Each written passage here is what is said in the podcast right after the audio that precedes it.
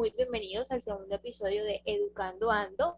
Como ya saben, este podcast tiene como objetivo analizar la baja posibilidad de desarrollo humano en diversas localidades con escasos recursos aquí en Colombia. Y por eso queremos compartir con ustedes nuestra investigación y experiencia sobre las posibles soluciones para este problema. En este segundo podcast está con ustedes Valentina Salcedo en compañía de Javier Gane. Hola a todos, espero que todos los que nos escuchan se encuentren muy bien. Es un placer para nosotros ser participantes de este podcast y estar aquí nuevamente. Y bueno, para hacer un recuento y poder ponernos un poco en contexto sobre el anterior episodio, vamos a revisar las cifras por territorio del país y su comportamiento frente a la incidencia de pobreza y pobreza extrema. Entre ellas estaban eh, con el 60,9%, Río Hacha con el 49,3%, Cúcuta con el 45,5%, Popayán con el 44,9% y por último Santa Marta con el 44%. Como en el anterior capítulo dijimos, esto se debía a que faltaba bienestar social y calidad de vida. Recordemos que hay ciertas variables económicas y sociales que miden el incremento del bienestar social y de las personas en sociedad. Eh, estos son como dijimos en el capítulo pasado, la distribución de la renta, la tasa de desempleo, el ingreso per cápita, el gasto social, el nivel de consumo, el nivel de salud, nivel, con, nivel de contaminación, áreas verdes, el nivel de pobreza, el nivel de educación, la libertad, es, sí, la libertad ciudadana y la seguridad social. Y hoy estaremos hablando sobre el nivel de educación y estrategias para mejorar, para mejorar el nivel de educación en Colombia. Bueno, la Constitución Política de Colombia define la educación como un derecho fundamental y un servicio público que permite el acceso de la población a las diferentes formas eh, del conocimiento y de la cultura. Eh, asimismo, también establece la responsabilidad que tiene el Estado en la garantía de dicho derecho para la población de 5 a 15 años de edad, que comprende como mínimo un año de educación preescolar y nueve de educación básica. Eh, a su vez reconoce explícitamente la corresponsabilidad que tiene la familia y la sociedad con la educación. Eh, yo creo que el Estado, el Estado de alguna forma no, no establece realmente esta responsabilidad que tiene como la garantía de dicho, de dicho derecho a la población de, 15 a, de, de 5 a 15 años de edad porque como claramente vemos aquí en Colombia hay un problema muy grave de educación. Mm, según, la OE, según la OCDE, el 51% de los, de los jóvenes colombianos no tienen acceso a educación. Entonces yo no creo que realmente el Estado se esté haciendo cargo de esto, se está haciendo responsable de esto de verdad. Y mm, esto, sale de la Constitución Política de Colombia, vaya. Y, y también yo creo que hay una falla al atribuirle responsabilidad, desde mi opinión, claro, a atribuirle responsabilidad o corresponsabilidad a la familia y a la sociedad con la educación, ya que el Estado tiene que proveer la educación. Entonces me parece que la responsabilidad debería ser total para el Estado. Del Estado. sí, yo también, yo también creo lo mismo. Eh, o sea, un apoyo eh, deficiente eh, del aprendizaje desde un principio es que hay demasiados niños sin una base, sin, sin bases sólidas, por lo tanto ellos deben esforzarse al máximo para poder progresar y poder tener un ritmo aceptable. a veces tienen que repetir años o desertar del todo y esto lo dice el mismo Ministerio de Educación. Entonces, pues vemos que entre aquellos estudiantes que continúan en el sistema hasta la edad de 15 años, o sea, que sí logran eh, terminar eh, su año escolar, los estudiantes colombianos tuvieron un desempeño inferior comparado con el de sus pares en los países eh, de la OECD que es la Organización para la Cooperación y el Desarrollo Económico, en el Programa Internacional para la Evaluación de Estudiantes. Eh, un poco más de la mitad, o sea, el 51%, no alcanzó el estándar mínimo correspondiente a una participación socioeconómica plena en la edad adulta. Y yo creo fielmente que Colombia actualmente enfrenta dos retos cruciales. La primera es cerrar la brecha existente en términos de participación y mejorar la calidad de educación para todos. Eh, esta brecha que hay en, en participación en términos de que puedan, sean de escasos recursos o sea gente que vive que vive mucho peor que tener que estar en, en medida de escasos recursos, que son gente que vive en, lugares vulnerables como el Amazonas, el Chocó, parte del Chocó, que como lo dijimos la vez pasada, son poblaciones vulnerables. Eh, hay una brecha de participación y mejora en la calidad y, y, y mejora en la calidad de la educación, ya que la calidad educativa ya es pésima y muy pocos son los que realmente tienen una calidad de educación óptima o se les brinda totalmente una, una se les brinda educación. Entonces, en términos de participación y mejora de calidad, Colombia tiene que eliminar esas brechas que hay con la clase media y rica, que son personas que sí tienen acceso a una educación de mejor calidad y y hay más participación, porque claro, mayores son las oportunidades en estos dos espacios socioeconómicos.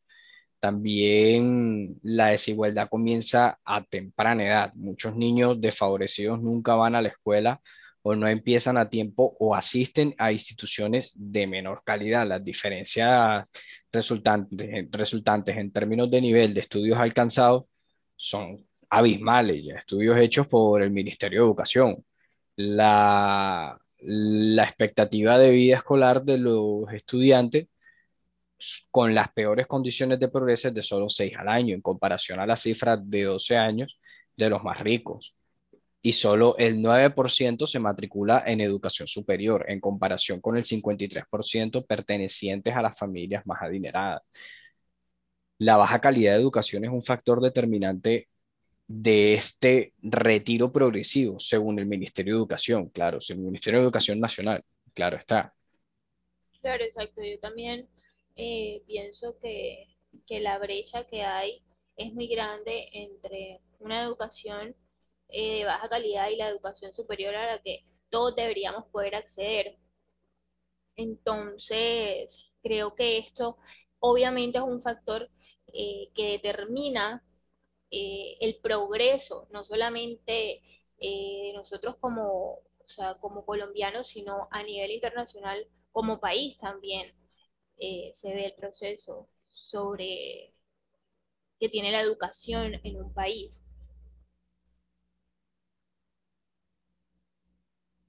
Yo creo que también el desempeño se mide de acuerdo con, tres áreas básicas que componen el núcleo de las pruebas PISA, que son el, el ¿cómo es? El, el, el, el programa internacional, sí, sí, sí, el programa internacional de estudiantes para la evaluación internacional de alumnos, me equivoqué. Programa para la Evaluación Internacional de Alumnos, pero su siglación en inglés Program for International Student Assessment. Em, el desempeño se mide con tres áreas básicas. Eh, PISA, por medio de estas tres áreas básicas, hace un núcleo de pruebas, eh, que son las ciencias, las matemáticas y la lectura. Cada tres años se hace énfasis en una de estas áreas. Asimismo, se miden otros aspectos de tipo cualitativo, como el desempeño entre niños y niñas, diría yo. La habilidad colaborativa para resolver problemas o la ansiedad de los estudiantes frente a las responsabilidades académicas, que también es muy importante, y que en todos ellos puede retraerse las razones de peso que explican la distancia del sistema educativo colombiano con relación a otros países. Los estudiantes provenientes de familias con menores ingresos tienden a no terminar el bachillerato de hecho, los mejores resultados de ciencia son de estudiantes de los colegios de estratos altos, con laboratorios mejor, mejor dotados. ya que, como dije ahora mismo, eh, los estudiantes con menores ingresos, provenientes de familias con menores ingresos, tienden normalmente a no terminar el bachillerato. Entonces, Colombia, gracias a esto, es el segundo país detrás de Argelia eh, con el porcentaje más alto, 43% de estudiantes que perdieron año en primaria o secundaria. Solo el 11% de los estudiantes con desventaja económica pueden sobreponerse a esta situación y consigue mejor notas académicas e incluso consigue graduarse. El 6% de los estudiantes colombianos no se ve no ve una clase de ciencias a la semana. El 24% de los estudiantes colombianos está matriculado en un colegio privado y este porcentaje se encuentra por encima del de la, desde la, OS, desde la OCDE, pero muy por debajo de países como Chile, que tiene el 63%, y Perú, que tiene el 31%. Eh, sí, el problema aquí, como tú decías, Javi, es eh, la brecha económica. Entonces, pues las clases sociales están muy marcadas y obviamente eh, vemos estas cifras en donde hay, muchos estudiantes con desventajas económicas y por otro lado hay estudiantes eh, de colegios de estratos altos eh, que son los más dotados o que son los mejor dotados. Entonces obviamente eh, se ve la brecha que hay y lo marcado que está. Con dotados te refieres a a herramientas para mejorar la calidad educativa, ¿verdad? Claro, exacto. Y lo, y lo, y lo, lo dotado y, lo, lo, marcado que está, y cómo afecta y cómo esto se ve eh, en el país. O sea, con lo que con todo lo referente con lo que estamos hablando, cómo esto se logra ver.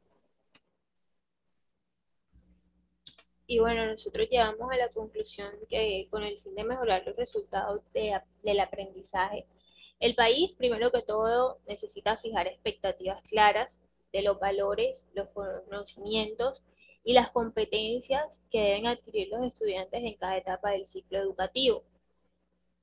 También nos parece que debe promover la equidad de oportunidades educativas.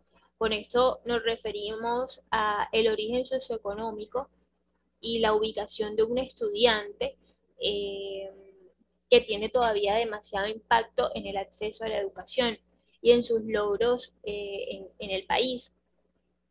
La, expansión de modelos flexibles como la escuela nueva, la abolición de, de las cuotas escolares y las transferencias monetarias condicionadas han permitido llevar a la educación a las áreas menos favorecidas y hacerla asequible. Eh, para lograr esta meta de disminuir las grandes diferencias de desempeño, Colombia tendrá que tomar medidas más contundentes para garantizar que todos los estudiantes tengan acceso a una educación de alta calidad. Claro, eh, me parece muy importante que quieran llevar la educación a áreas menos favorecidas desde el punto de lo de la, la expansión de modelos flexibles como la escuela nueva, que es un que, es un proyecto que ha dedicado a estas áreas vulnerables en donde hay prevalencia de escasos recursos y quieren quitar las cuotas escolares y también aplicar las transferencias monetarias condicionadas, ya que hay, eh, hay, hay, muchos lugares en los que se maneja únicamente el dinero físico y hay personas que le toca ir demasiado lejos de donde viven para ir al colegio y todo eso. Esto mejora un poco un poco, un poco esos espacios vulnerables de Colombia para la mejor, la, la calidad educativa. Em, y hace mucho más, eh, las hace mucho más asequibles. También yo creo que las reformas de educación media y superior deberían tener como prioridad la reducción de la brecha de inequidad existentes entre regiones y grupos socioeconómicos, ya que deben llevar de calidad eh, deben, llevar, deben llevar educación de calidad a las zonas rurales, rurales con oportunidades educativas significativas. Los estudiantes menos favorecidos tienen más probabilidad de permanecer en el sistema escolar y aprovechar su educación. Así es, o sea, lo que tú decías y hablabas de, de las brechas que existían, eh, porque llevar o sea, si bien es cierto que muchos estudiantes en Colombia tienen acceso a una educación de calidad, también recordemos que aquí en Colombia hay zonas en donde todavía no hay, no hay, no hay, un colegio, que pues, son las zonas rurales, zonas en donde todavía no hay una educación. Entonces... Eh, o sí hay educación, pero no es la educación óptima de pronto la educación de calidad de la que estamos hablando, o sea, la educación superior a la que estamos hablando. Entonces es como que no hay, no, no, está esta educación superior y la idea es eso, eh, poder llevar la, una educación de calidad hasta esas zonas, porque Colombia somos todos, entonces me parece, eh, y estoy de acuerdo con lo que tú dices de reducir las brechas eh, que existen entre las regiones y los grupos socioeconómicos. Otra de las cosas que, que pienso yo que podríamos hacer es usar los instrumentos financieros para, para orientar la reforma. En el caso de la educación superior, será indispensable crear un nuevo sistema de financiación para cumplir los ambiciosos planes de reforma del país en el presupuesto para la educación, la asignación de más recursos a ciclos educativos iniciales podría mejorar los resultados y así reducir las deficiencias debidas a la repetición de recursos y la deserción escolar. Es que para cumplir esta tenemos un grave problema y es que no hay presupuesto prácticamente para la educación. El supuesto presupuesto que se dice que se va a tomar para la educación no va hacia la educación.